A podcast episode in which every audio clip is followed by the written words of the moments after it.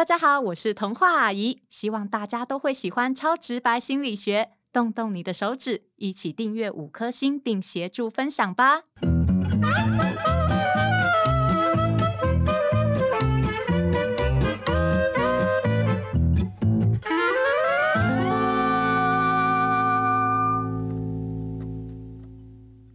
大家好，我是小白阿姨，欢迎收听超直白心理学。大家好，我是颜志龙。哎，小白阿姨今天要说故事吗？没有错，从前从前有一个叫做超直白心理学的美丽国度，里面住着一个美丽的公主小白，和一个神秘的魔法师季灵。他觉得自己非常的帅，取了一个外号叫做“名传金城武”。嗯，我觉得这个外号非常实至名归。实在是讲不下去了。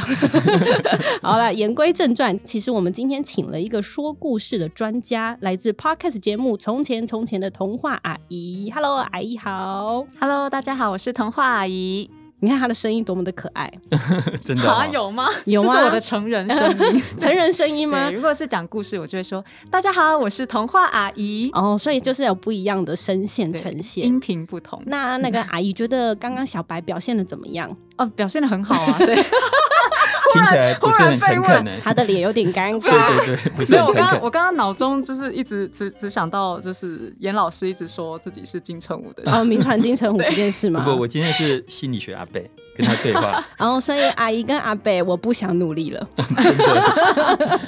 好，那今天很开心可以邀请到阿姨来到我们节目现场哦，因为其实《从前从前》这个节目在疫情之后还蛮多人听的，尤其特别是小朋友族群，呃，跟我们比较不一样一点。是我们的听众很多是小朋友的爸妈，哦，我相信有真的是？吗？有这么大哦？哎，没有吗？大概是你的小孩的这个程度啦。嗯，就是志荣老师妹妹吧？好了，我们先请那个阿姨来介绍一下《从前从前》这个节目是怎么样产生的呢？哦，怎么样产生的哦、OK，我先说一下，《从前从前》这个节目就是一个呃很适合小孩听的说故事节目。那当初会录这个节目，也是因为我女儿一直折磨我，她就是任何一个故事，她都会嗯要我 repeat、repeat 再 repeat。每天晚上还是每无时无就是刻？anytime，对，就是像什么白雪公主、三只小猪、嗯小红帽这些故事，我可能每一则故事都讲了不下一百次。哇，对，那我就是觉得天哪，这样下去还得了？我每天就是在讲这些故事，嗯于是。呃，那个时候当刚好我也注意到说，呃，台湾越来越多人注意到 podcast 这个嗯。媒体，然后刚好我小孩那个时候去上幼稚园，我就每天多出可能三五个小时，嗯，我就想说，好吧，不然我来解决这件事好了。那既然要录下来，我干脆把它做成一档节目。嗯，对，那其实没有人听也没关系啊，反正我可以解决我的需求。也是。他如果要听的时候就 repeat。没错，所以当刚就是那个时候才会这样子决定。嗯，对啊，其实阿姨的文笔很好哎，阿姨也哦会自己写故事。是，而且我觉得阿姨的这个遭遇跟阿贝蛮像的，怎样？因为我也是一直每天上课跟学生讲讲讲，哦不如我干脆把它录真的耶，起来好干脆了。录下来。那你怎么没有这？样做呢，阿北？其实这个就是远距教学的模式，不对对对对对所以我以后都不上课，大家听超级白心理学，好吧？其实我自己听阿姨的节目，我觉得很喜欢，因为时间都不长，大概就是十到十五分钟，有时候可能更短，大概七分钟的一个故嗯事。没错。但是你要花很多时间去做，哎，因为你一个人扮演非常多的角色，嗯，是对我可能有没有在这这个精神分裂的状态出现？没有，可是我录音的时候是呃拒绝任何人看，就是我老公也不准偷看我录音，因为我觉得嗯实在是太羞耻了。就是我在里面 就是扮什么猪叫啊，什么骆驼，什么什么嗯什么，就各种动物的叫声。对，然后我相信我的表情是非常的狰狞的，那很厉害，那有演员的天分，就是必须躲起来做。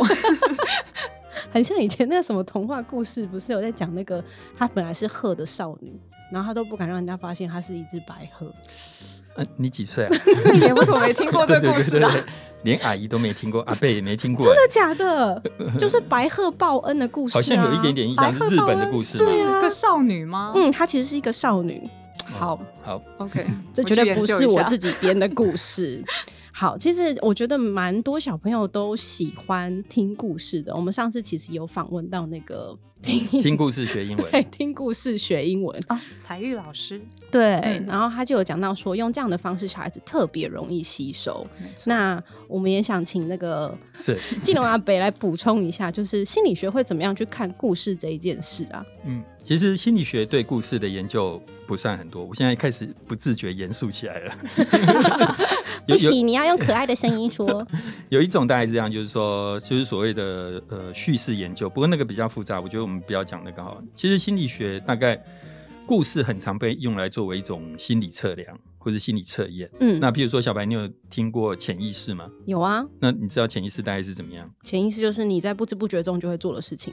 呃，其实应该更深层一点哈。譬如说，我们知道很多年轻人喜欢打撞球，嗯那如果相信潜意识这个说法的呃一些学派或者学者，他就会觉得年轻人喜欢打撞球其实跟性有关，因为你可以把撞球杆想象成男性的生殖器，然后球进洞。对，然后那个洞想象成女性生殖器。那所以有些如果从这个观点来讲，潜意识指的就是在他深层里面，他们会觉得说打撞球这个动作跟深层的性的欲望有关，嗯但是当事人自己并不知道。嗯而是深层的某些东西在影响他。所以简单来讲，潜意识里面就是我们当事人不知道的，有某些很深层的动机、很深层的欲望嗯驱动着你。好，那这个重点在于当事人不知道，对吧？对，那现在有一个问题就是这样，你怎么去测量连当事人都不知道的事？譬如说，我们我们可以问听众说：“哎，你喜不喜欢超直白心理学？”非常同意到非常不同意，对因为他知道他有多喜欢嘛。。对，可是深层的潜意识连当事人都不知道，你怎么去测量？嗯所以这时候，很多时候我们就会借由故事或是一些投射的方式来测量这件事情。哦，那我举例来讲，现在随便做一个投射测验来测小白的内心深处的欲望。可以测阿姨的吗？比如说，我们一个简单的填字测验，好不好、w 嗯 O R，W O R，然后一个空格，嗯。在这个空格里面填进任何一个英文字母，让它形成一个完整的字、嗯。W O R 空格。嗯，D，word。嗯。所以你看，小白因为是一个文字工作者，其实你可以填 work，嗯，我知道，我刚刚有想到，对，但是但是我怕我会变成工作狂，所以我就是 work。如果你填 work，我就会觉得你是不是有想要跳槽？哎 你是不是想要自己弄一个节目？啊，好，那简单来讲，这个就是所谓的投射。嗯那故事的投射，基本上其实我觉得大家在电影里面大概也看过，像很有名的那个罗夏克的墨迹测验，就是有一张图片上面有墨墨水的那个墨迹，嗯然后我们就请当事人去讲一下这个墨迹的一个给他的呃感觉感觉。那有一些是直接用故事呈现，这个可能大家比较少听过，叫 TAT，就是主题统觉测验。嗯好，他就是拿一张图片给你看，然后上面有，你就根据这个图片去说一个故事出来。对，譬如说，我们上次有一集讲那个戴口罩嗯为什么让人变美变帅，我们在 FB 跟 IG 上就放了我跟小白的戴墨镜、对戴口罩的照片。结果那一个照片获得了非常多的赞，对，然后就有人说，哎、这个小白是不是被家暴？家暴妇女。看起来很像家暴妇女。那嗯其实，当我们请人们对这个图片，然后说一个故事的时候，其实就反映出可能反映出他潜意识里面的一些东西。嗯好，所以故事的研究其实呃在心理学不算多，但是它很常被拿来测量呃人们潜在意识的一个工具，这样子。哇，好严肃的部分已经到这边告一段落了呢。没有，我刚刚以为老师要说，就是放上那个他戴口罩的照片，大家以为是金城武 之类的。对是对是，大家都知道他不是。大家都知道不是。对，对啊，那其实所以就代表说，为什么大家会这么喜欢呃听故事是有原因的，就是他不自觉的可能就会被故事吸引的这件事情。那每个人喜欢的故事样态都不一样。嗯那也想问阿姨，就是什么样的故事啊，它其实比较容易被小孩子喜欢？嗯，我我只能用我主观的感受来回答这个问题，毕竟嗯我只有一个小孩啦。嗯，呃，我觉得没有，你现在很多个小孩，全世界好多个听众对都是你的孩子。我就是从呃听众的回馈，嗯然后我觉得好像大家第一个会对这种呃改编传统童话的这种故事，还蛮有感觉的。就比如说，呃，我有讲一个故事是长发公主，嗯可是它是新版的长发公主。啊你以为长发公主被关在高塔里之后，她就好害怕、好无助、束手无策吗？嗯其实没有，就是她天天都用她的头发偷偷的爬下高塔，然后去嗯计划有一天她要打败这个女巫。嗯对，那像这种呃打破传统设定的这种故事，就还蛮受小孩欢迎的，哦连家长也很喜欢。那我在想，有可能是因为这些角色。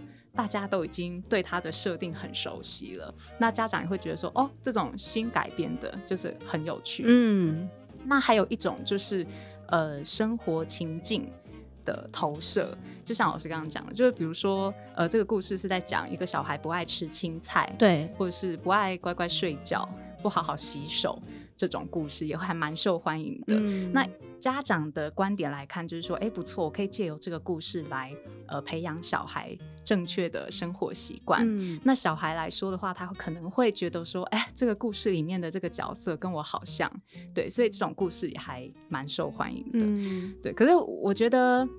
就是这些分类都还蛮主观的啦。不过我自嗯己觉得，如果说家长是要挑选一个小孩有兴趣的故事，其实就是要挑选自己觉得有趣的故事。也是对，因为就是学龄前的小孩，他就是透过家长来阅读。嗯那如果说家长选了一个他自己无感的故事书回家，然后呃不带感情的念给孩子听，其实孩子也不会引起也感受得到，对不对？那个情绪是可以感受得到他也没有。办法引起他的兴趣，这样子。嗯嗯，就是当讲了三只小猪讲了一百遍的时候，妈妈就会变得很无聊。没有错，就变得很像机器人。哦，嗯所以确实这些那个呃比较特别的故事还蛮吸引人的。因为上次我听阿姨的故事是在讲年兽，嗯，然后听完之后我就觉得，嗯，这告诉我们，如果爸爸以前做坏事，你也不要问太多。这是我的结论，很好笑吧？对。可是你看，年兽这个也是一种改编呐、对啊它也是就是打破传统的设定。嗯那其实上，即便是我们这种已经是家长年龄的人，对也会觉得也会觉得哦很有趣有趣，对。确实。嗯那志龙老师，你觉得什么样的故事会被孩子喜欢呢？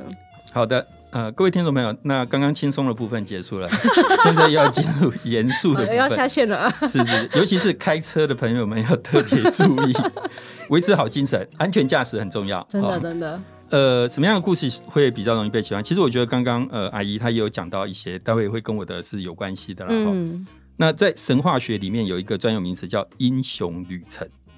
然后我觉得学者们真的很厉害，就是说他们发现一套故事的公式，可以广广泛的运用在各种的故事类型、戏剧结构上面。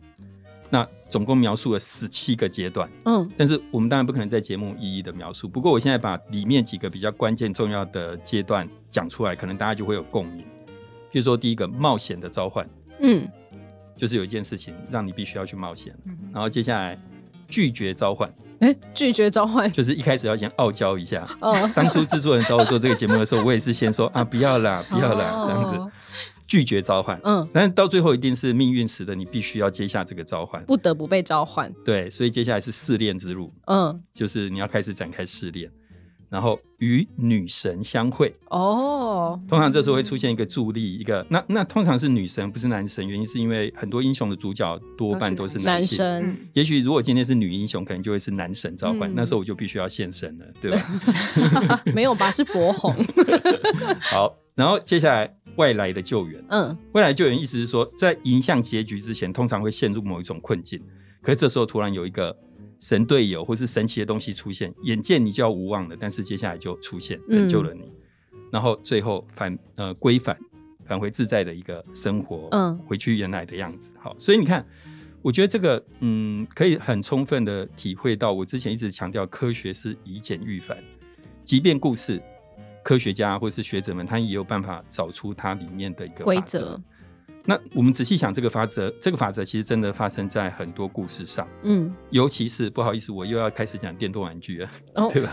可以，每一集没有问题。都讲，到，就是说，听众朋友，你们如果有玩那个 RPG 电玩，其实嗯它完全就是刚刚那套模式。对，起承就是转合嘛，对，就是你一开始可能在一个新手村嘛，嗯，过着平淡、没有危险的日子，对。然后只是日子就是偶尔出去采采果子、打打猎，用的武器就是树枝跟石头，嗯对吧？对，然后后来某个事件出现，是你必须展开冒险，进化，对，然后接下来沿途成长升级，然后有了更强的能力，有伙伴，然后获得各种宝物，克服各种困难，然后最后完成挑战，迎向结局。其实这种游戏或者这种故事几乎是百看不厌，百玩不厌。嗯，为什么呢？因为它其实投射了我们的人生。事实上，我们人生就是这样：我们离开原生家庭，走向社会，嗯然后能力越来越强，赚更多钱，获得保护、然后遇到好的另一半。房子、车子、妻子。哎，刚刚那个是剧自动 略过的意思吗？有我有我有讲妻子啊，房子、哦车子、妻子还有好儿子，儿子可能不算保护五。子登科。然后最后你了悟人生嘛，嗯对吧？那像这一类的概念投射出人生的这种概念，其实它主要是来自于，可能有些听众朋友你听过一个也是很厉害的心理学家叫荣格啊，嗯然后他就提出了原型的概念嘛。那这种原型指的其实就是人类在长期的演化当中留下来的一些很深刻对这个世界的一个看法。那这种原型，我现在举一个例子，我相信大家会非常的有感。哆啦 A 梦跟那个柯南，你仔细看里面的人物，其实它有非常大的相似性。嗯好，我们看柯南周边的三个朋友跟哆啦 A 梦身边的人嗯三个朋友。那当然，柯南的主角就是柯南嘛。对那哆啦 A 梦是大雄大雄。然后柯南身边有一个可爱的小女孩，嗯是步美。嗯，那那个大雄旁边有一个可爱温柔的女孩，静香没错。然后柯南旁边会有一个胖胖爱吃东西的，叫做 元太。然后哆啦 A 梦那个叫做胖虎，没错。然后你看啊，柯南旁边有一个有小聪明，然后家境还不错的小孩叫光彦。嗯，哆啦 A 梦里面有，小夫，没错。你仔细把这两边的人对比起来，其实这个就是小孩子他们在看待这个世界，他认为他周遭的人其实就是这几种样子。哦，所以很多小朋友的故事或是卡通，其实都是用这种形式在呈现他的人物角色。好，那总而言之，就是故事要能够吸引人，其实它要能够投出我们内在的世界，这就是像刚刚阿姨也有提到的那种嗯投射。我刚刚只在想说，你把这两个卡通放在一起，会不会惹怒了柯南迷跟哆啦 A 梦迷？因为我刚刚想说，静香的角色明明就应该是小兰呢、好，没事小没事，我想。大人，我我我刚才讲的对但大雄喜欢静香，柯南就是要喜欢小兰呢、不不不不，你完全误解了原型的概念。原型的意思，我刚刚在讲的是小朋友世界的原型，哦不是小朋友眼中的大人小朋友眼中大人又是另外一个样子喽。嗯嗯，对不对嗯？也是，好，因为要配小兰的应该是新一。嗯，所以重点在于 投射，好不好？投射出这些东西或是故事，要投射出我们的对这个世界的样貌。没有问题，是的。那其实我们在第五集的时候也有提过，人们为什么会喜欢五月天，或者是说第十集有提到世界上有鬼嘛？其实老师都有讲过，大家之所以会喜欢五月天，或者是呃喜觉得说世界上有鬼，不是是喜觉得世界上有鬼，哦其实你们居然讨论过，其实都和人们的投射心理有关。对，嗯，那所以其实呃呃，因为像是 podcast 它其实是用听的嘛，然后我们以前没有那么幸福的时候，其实有啦，我还蛮幸福的啊、这样讲好像我很老一样。因为我小时候也是听故事，但是更早之前，比如说像那个名传金城武小时候的时代啊、我们那时候都是听什么？你知道？聊天钉、安姑，完蛋了完蛋，大家 知道你的年代是什么了。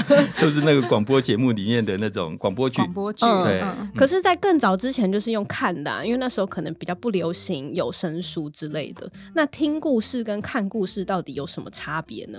童话姨自己觉得，呃，我觉得最明显的差别就是听故事，它其实是相对门槛低的一种嗯阅读方式。第一个，我不需要，我不一定要有这本书；再来就是我的眼睛空出来了，我的手也空出来了。对，可是就是从听众给我的回馈，我也发现，就是如嗯果这个小孩他真的非常喜欢某一个故事的话，他除了一听再听以外，他最后还是会要求他的爸爸妈妈说：“我想要有这一本故事书。”哦对，因为他特别喜欢这个故事，他嗯还是会想要去深入的了解，他想要看到画面，或者说他想要看看这个图画跟他脑中想象的到底是不是一样的。嗯对，所以我觉得这是一个程度的差别。嗯，对，这是我能感受到的。嗯所以他有年纪的差别嘛？比如说，可能呃，在大班一点的孩子啊，或者是国小的小朋友，他们就会比较喜欢用看的呢。嗯，这个我倒不不太清楚啦，对。可是，嗯，其实我自己也还蛮喜欢，就是这一种呃小孩的这一种习性，就是说他听到喜欢的，他最后还是会想看，因为这就是我想做的。嗯对，因为我觉得听故事是一种比较呃比较轻松，然后比较可以让你快速的认识一个故事的始末的一种方法。可是呃，在图像上面，尤其是绘本，其实绘本的图画里面藏着很多细节，，对，还有很多小巧思。那这些东西往往是我没有办法用声音演绎的，嗯有时候加上这些图画，这个故事才会完整。嗯对，那我我自己希望我可以做到，就是说有点像是，呃，你今天听到一首歌，然后你很快的就被这个旋律吸引了，然后你就不断的重复听、重复听，可是你最终因为你太喜欢这首歌，想去买专辑，对，或者是说你还是会想要去看他的歌词到底写了什么，嗯你想要学起来，你想要唱，对，那这个是我希望小孩可以从呃听故事到最后他还是回到看阅读嗯上面的一个，对我希望可以达到的阅读也是 对，志龙老师就是那个阿姨的导购力很强，是是是，对对对 我们导购力还不够。对，没错，我们还要努力。对啊，要是怎么样让人家听了之后觉得哇，我想要再去念心理学博士这样子。呃，千万不要，那是一条不归路。好，那志龙老师觉得呢？听故嗯事跟看故事有什么差别？其实我觉得听故事跟看故事有一个很大的差别，很大一个差别是创造力跟想象力。嗯听比较有创造力跟想象力。那我举一个很简单的例子，大家都知道说很多呃很多厉害的侦侦探小说，就是小说家，像柯南道尔，他笔下最厉害就是福尔摩斯。嗯那像那个呃东野圭吾就是伽利略，神探伽利略，或是他有另外一个系列叫加加贺恭一郎嗯系列。那总之。我也都常读这些小说，但是很不幸的是，这两个很厉害的侦探，就是神探伽利略跟加贺恭一郎，都拍过电影。嗯，所以我每次只要读那个神探伽利略，我脑脑海中浮现的就是 福山雅治，一定就是他，那很好啊，很帅啊，对，帅。然后加贺恭一郎，我每次只要读，我就脑海中浮现一定是阿布宽。哦，然后我今天要来录音之前，我刚好在读那个、呃、山崎丰子的《白色巨塔》。嗯白色巨塔二零零三年拍过一个非常棒的日剧，嗯我真的非常推荐。看二零零三年那个版本嘛，对对对对，嗯呃，二零一九也有拍，可是二零零三那个版本真的很好看。完蛋了，我只看过台版。好，嗯你小朋友，在二零零三年，我很推荐听众朋友去去。然后我读小说的时候，里面有一个人物叫做李健修二，那个字可能念修，因为是一个日本的字啊。嗯，那个真的是学者的典范。其实我今天下午在读的时候，我觉得好惭愧，为什么？我怎么会在这边做 podcast？学者不应该这个样子。不然应该怎样？可是我觉得，你如果去读，你真的会觉得李健修是一个完美的、完美无瑕的学者典范。然后我我是真的心里头觉得惭愧，但是为什么？为什么？等下你要举例一下，为什么完美无瑕？就是他不求名，不求利，他不求任何东西，所以你他执着求于学问。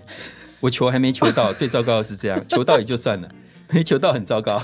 哦，可是那时候我脑海中浮现的那个李健修，一直就都会是江口洋介，因为江口洋介那个角色也是非常的入木三分，对，对不对。所以其实视觉跟听觉有一个非常大的差异，就是创造力跟想象力。嗯，我知道现在很多父母喜欢拿 iPad 或是呃像卡通台给小朋友看，对，当然那个东西有它的优势，它优势就是呃它比较吸引小朋友，小朋友会更愿意看。嗯。然后再者就是你也不可否认视觉啦或是色彩这些东西对小朋友可能也有一些帮助，但是就想想象力或创造力来讲，它是比较局限的。嗯。好。嗯然后第二个，我觉得啦哈，我们纯粹去比较 podcast 的跟一般的呃卡通台，我觉得它有一个很大的差别，就是嗯该怎么讲？我觉得那个克制化的程度不同。所谓克制化的程度不同，像卡通台，我我不知道听众朋友知不知道卡通台有多厉害。我以前听过一个体育主播，嗯，我们都知道体育大家也很喜欢看吧，NBA、中华职棒，很多人都很喜欢看，你会觉得票房很好。对，那个体育主主播他就讲，像卡通台，他们都是一台打四台，就是他一台的收视率超过四台体育台的总和，哇，你就知道这个市场有多大。好，那在这个情况之下，当然，呃，很多时候小朋友都是在看卡通台，嗯可是我有几次看卡通台的时候，我就发现说，哎、似乎卡通台里面传递的每一个很很多价值观，不见得是父母想要的。嗯好，嗯因为我举例来讲，我们刚刚聊到侦名侦探柯南，柯南大家都知道，就是每一集都要有人死嘛。对啊，他出现的时候就有人会死掉。对，那父母会喜欢小朋友看一堆谋杀吗？我不是很确定啊。哈，那呃，我再讲一个，哎，我这样一直在批评啊，不太好。完蛋完蛋，我们要退哪一波。不 是因为，因为我有一次看到我们呃家的小朋友也是他在看，我猜那个剧是不是叫《偶像学院》或什么之类的，我有点搞不太清楚。我只是，总之就是就是我们现在看的那种呃呃，有点像我我意思说，他传递的价值观就是人一定要美漂亮才会被喜欢，嗯，然后好人一定要帅，然后坏人。就是长丑一点没关系，但是你帅很重要。对，那我也不是很确定说像这样的价值观是不是父母真的喜欢。嗯，好，那我我以上讲这些大概就是说，因为 p a r k e s 它这一类型就是像呃童话阿姨或是类似的节目，其实因为他们知道家长会很在乎他们讲了什么，所以其实他们会很去控管这个品质。可是相对上，我自己的个人经验就会觉得说，电视上的卡通台。其实它节目很多时候是没有经过很仔细的去筛选的，那在这个部分，我就会觉得说，呃。也许父母们如果把小朋友放到呃去看卡通也也 OK，但是真的你要稍微注意一下他看的什么东西，嗯，这样子，嗯，我怎么听起来今天童话阿姨你是有自录是不是？每一集有来宾来，对，每一集来宾来的时候，最后那个严志勇老师讲话都会开始好像在 promote 对方的节目，是不是有很多钱我都没有到小白的手上？每一集小白都在抱怨这个事情，所以广告商都忽略了老师的这个优点。对啊，是啊，真的，你不知道你什么那个产产品过来，我们老师都可以。把它讲的非常好。广告商快点来，卖什么东西都可以，好不好？因为老师刚刚讲到的第一个点，让我想到，就是您说，呃，听故事可能对于想象力的这个空间是比较大，让我想到一件事。因为我不止一次，我大概收到了有十次，嗯，就是都不同的小孩，他们在听到我自己写的故事的时候，嗯，家长都会先问说：“哎，请问这个故事有书吗？”我说：“哎，不好意思，这是我自己写的，所以没有书。”嗯，然后可能过了几个礼拜之后，家长就照小孩自己画的。我我写的故事的每一幕，然后照给我看。这小孩他自己用他的想象，然后画出了那个画面，好感人哦！对，我觉得哇，怎么这么窝心？这小孩也太厉害了。对啊，对，就是自己等于说他画了一本绘本。嗯，对。那我我也觉得说，哎，这个是我没有想到的延伸，就是我只是讲了一个故事，可是小孩他可以做出这样子的创作。爸妈一定很喜欢你自己自创故事，因为这样小朋友就可以画一本绘本，他就不用花钱去买绘本了呢。对 对对。好啦，那我们今天非常感谢阿姨到节目上来，叫她阿姨我真的很不习惯。童话阿姨，对，然后呃，其实听故事我真的觉得是一个很好事，不论是小朋友或者是大人，其实去听听从前从前这个很优质的 podcast，相信你一定会心情的非常好。那是真的是真的，真的搞了搞了一副我童话阿姨真的没有拿钱给我们。好，那如果各位喜欢我们的节目呢，就请订阅我们的节目，拜托拜托。拜托，讲三次因为很重要哈，请大家也分享给你们的朋友。那当然，我们有 IG 还有 FB，请大家敬请追踪。追踪 IG 和 FB 呢，对我们的节目持续制作是一件很重要的事情。那 Apple Podcast 还有 Spotify，只要是可以评分的，麻烦五颗星。是的，五颗星很重要。那今天谢谢童话阿姨，那我们节目就到这边告一段落喽。谢谢大家的收听。呃，祝各位听众从此过着幸福快乐的日子。用这句来当结尾。是个 ending。那我们最后教大家讲什么英文单字吗？童话阿姨。Happily ever after。哇哦，Never double happy after。好，OK，超直白心理学。我们下次见。拜拜。拜拜。